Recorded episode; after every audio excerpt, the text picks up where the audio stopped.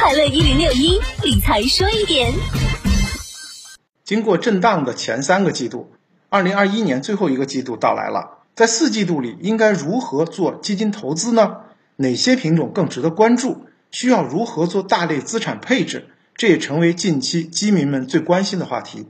专业人士认为，从性价比来看，当前股债没有明显的优劣区分度，股票和债券市场均有机会。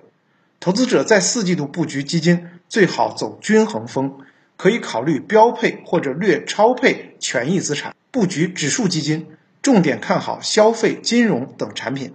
专业人士提醒投资者，布局基金要放眼长期，不要过分追逐短期市场热点，注意高估值基金背后的风险。而在权益基金品种方面，通常呢会寻找最高景气的行业，但是这些行业的波动性可能也会加大，所以我们还是相对来说最看好景气度较高的板块，包括新能源、光伏。还有信创、半导体、军工、国产替代等，都是渗透性较低、有望大幅持续提升的领域，都是具备较高持续增长、大空间、具有相对竞争力或者绝对壁垒的新兴龙头公司崛起的领域。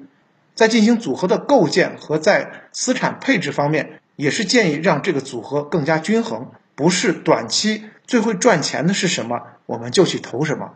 从资产配置和基金投资方向而言，建议策略上注意保持均衡、耐心，以长打短。一方面做好权益基金加固收类资产的均衡配置，另外一方面在权益资产上要做好风格之间的配置。尤其在方向性的选择上，还是要放眼长期，不要过于追逐短期市场热点。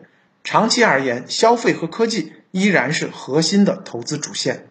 理财说一点，我是程涛。